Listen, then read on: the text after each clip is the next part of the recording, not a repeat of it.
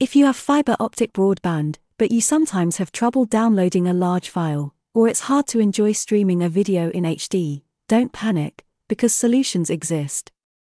Here are some simple tips and tricks to help you enjoy maximum internet connection speeds at home. First of all, to get the best possible speed, it's better to use a wired connection, in other words, use a cable. For your TV set top box and any other device located near your main internet access point, modem, or gateway, this is quite easy to achieve.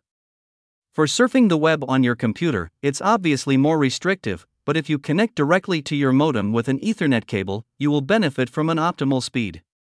In any case, even if powerful, a Wi Fi connection will always be inferior to an Ethernet connection. It can also be a little more risky because it's more vulnerable to potential hacking.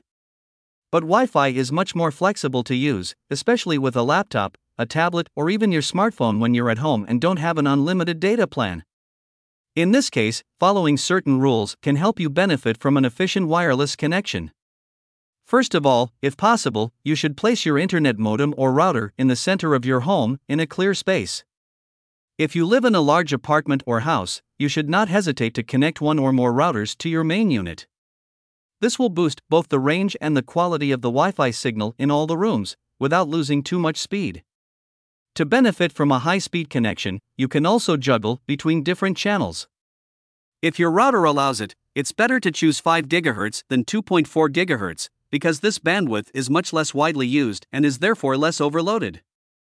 Finally, make sure that there are not too many devices connected simultaneously to the same network, as this could saturate it.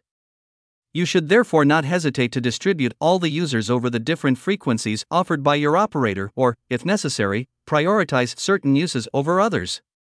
Finally, remember that you can often easily manage the settings of your modem or router and therefore your connection directly from your web browser. Simply connect to Wi Fi and type in the appropriate URL provided by your internet service provider. Once connected, you should have access to a dashboard of settings to take control of your device. For example, you can change the network name and Wi Fi password or reboot the device remotely.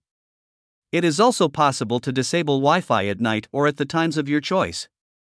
Finally, you can also see the list of all the devices connected to the network and find out if you have any unknown and potentially malicious connections, which, of course, can also affect the quality of your network speeds.